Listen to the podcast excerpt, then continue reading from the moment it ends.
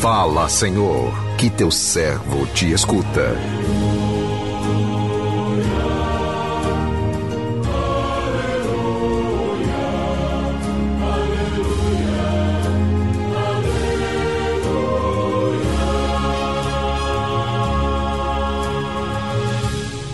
O Senhor esteja convosco, Ele está no meio de nós. Proclamação do Evangelho de Jesus Cristo, segundo Lucas, glória a vós, Senhor. Quando se completaram os dias para a purificação da mãe e do filho, conforme a lei de Moisés, Maria e José levaram Jesus a Jerusalém, a fim de apresentá-lo ao Senhor, conforme está escrito na lei do Senhor. Todo primogênito do sexo masculino deve ser consagrado ao Senhor foram também oferecer o sacrifício um par de rolas ou dois pombinhos, como está ordenado na lei do Senhor. Em Jerusalém havia um homem chamado Simeão, o qual era justo, piedoso, esperava a consolação do povo de Israel. O Espírito Santo estava com ele e lhe havia anunciado que não morreria antes de ver o Messias que vem do Senhor. Movido pelo Espírito, Simeão veio ao templo. Quando os pais trouxeram o menino Jesus para cumprir o que a lei ordenava, Simeão tomou o menino nos braços e bendisse a Deus. Agora, Senhor, conforme a tua promessa, podes deixar teu servo partir em paz. Porque meus olhos viram a tua salvação que preparastes diante de todos os povos, luz para iluminar as nações e glória do teu povo Israel. O pai e a mãe de Jesus estavam admirados com o que diziam a respeito dele. Simeão os abençoou e disse a Maria, a mãe de Jesus: este menino vai ser causa tanto de queda como de reerguimento para muitos em Israel. Ele será um sinal de contradição. Assim serão revelados os pensamentos de muitos corações. Quanto a ti, uma espada te traspassará a alma. Havia também uma profetisa chamada Ana, filha de Fanuel, da tribo de Azé. Era de idade muito avançada, quando, quando jovem, tinha sido casada e vivera sete anos com o marido. Depois ficara viúva e agora já estava com 84 anos, não saía do templo dia e noite servindo a Deus com jejuns e orações.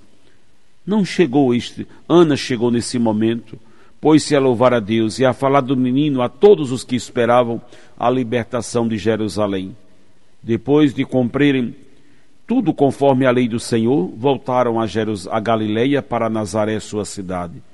O menino crescia, tornava-se forte, cheio de sabedoria, e a graça de Deus estava com ele. Palavra da salvação, glória a vós, Senhor.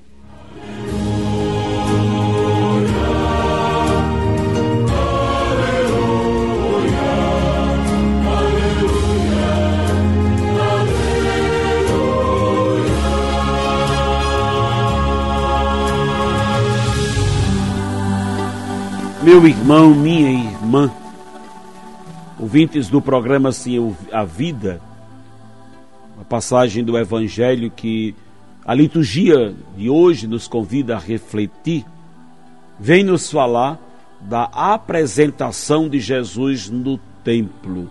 Hoje celebramos a festa da apresentação do Senhor, que na tradição popular também se venera Nossa Senhora das, da Candelária, Nossa Senhora da Guia, nossa Senhora da, da Luz, né, das Candeias, né?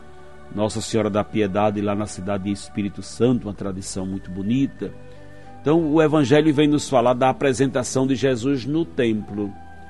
40 dias após o seu nascimento, Jesus é levado ao templo pelos seus pais, a fim de cumprir um ritual judaico, isto é, todo primogênito do sexo masculino deveria ser consagrado ao Senhor. Maria e José, num gesto de entrega a Deus, apresentam Jesus no templo. O rito da purificação da mãe e a apresentação do menino Jesus nos ajuda a entender que Deus, ao se encarnar, viveu a nossa realidade se submeteu à lei, foi pobre, marginalizado, injustiçado, provavelmente teve problemas na família, como qualquer um de nós, Basta lembrarmos do início da sua vida pública, quando seus pais tentaram impedi-lo de cumprir a sua missão, alegando que ele estava louco. Né? O texto, o texto que nos é apresentado, na verdade, foram os familiares, né? O texto que nos é apresentado é rico, é rico em detalhes. E mostra-nos que na apresentação do menino Jesus no templo, fica evidenciado a identidade do Salvador. E através de um conjunto de elementos proféticos é revelado o caminho que ele percorreria, o caminho da cruz. E se tratando da apresentação do próprio Filho de Deus, este ritual adquire um significado estreitamente ligado ao mistério da encarnação. Foi um rito de grande profundidade, diferente dos outros que os pais apresentavam seus filhos a Deus no rito de Jesus, é Deus quem apresenta seu filho aos homens pela boca do profeta Simeão, justamente com a profetisa, juntamente com a profetisa Ana. O velho Simeão esperava pela libertação de Israel. Ele já havia recebido a, eh, a, a, de Deus a promessa de que não partiria deste mundo sem antes ter visto o Messias e guiado pela inspiração divina, ele vai ao templo e lá encontra com Maria e José que levavam Jesus para cumprir as prescrições legais. Suas palavras proféticas sobre o futuro do menino Jesus constituem o centro do relato. Já prestes do final da sua, de sua existência terrena, Simeão toma o menino em seus braços e o define como a salvação que chegou para todos os povos, salvação que chegou na fragilidade de um menino. Os olhos de Simeão enxergaram longe, ele viu naquele menino tão frágil, ainda totalmente dependente do humano, a salvação do próprio humano. E na cena, Maria permaneceu o tempo todo em silêncio.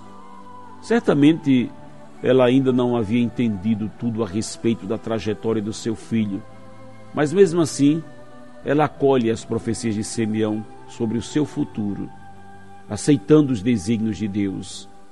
E após ter tido a felicidade de ter o Messias em seus braços, Simeão sente que já podia partir deste mundo, afinal, seus olhos já tinham visto o que ele tanto esperava a libertação do povo de Israel.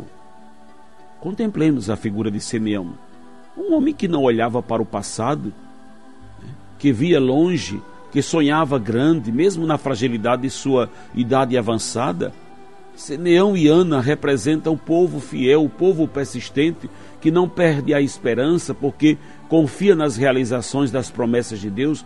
Podemos intitulá-los como profetas da esperança. Como o profeta Simeão, sejamos também perseverantes na fé confiantes nas promessas de Deus, com Deus tudo nos será possível. A família é uma instituição sagrada, é algo sonhado por Deus, que quis vir até nós através de uma família. Que esta instituição sagrada não termine por falta de amor, pois é na família que Deus perpetua a sua criação.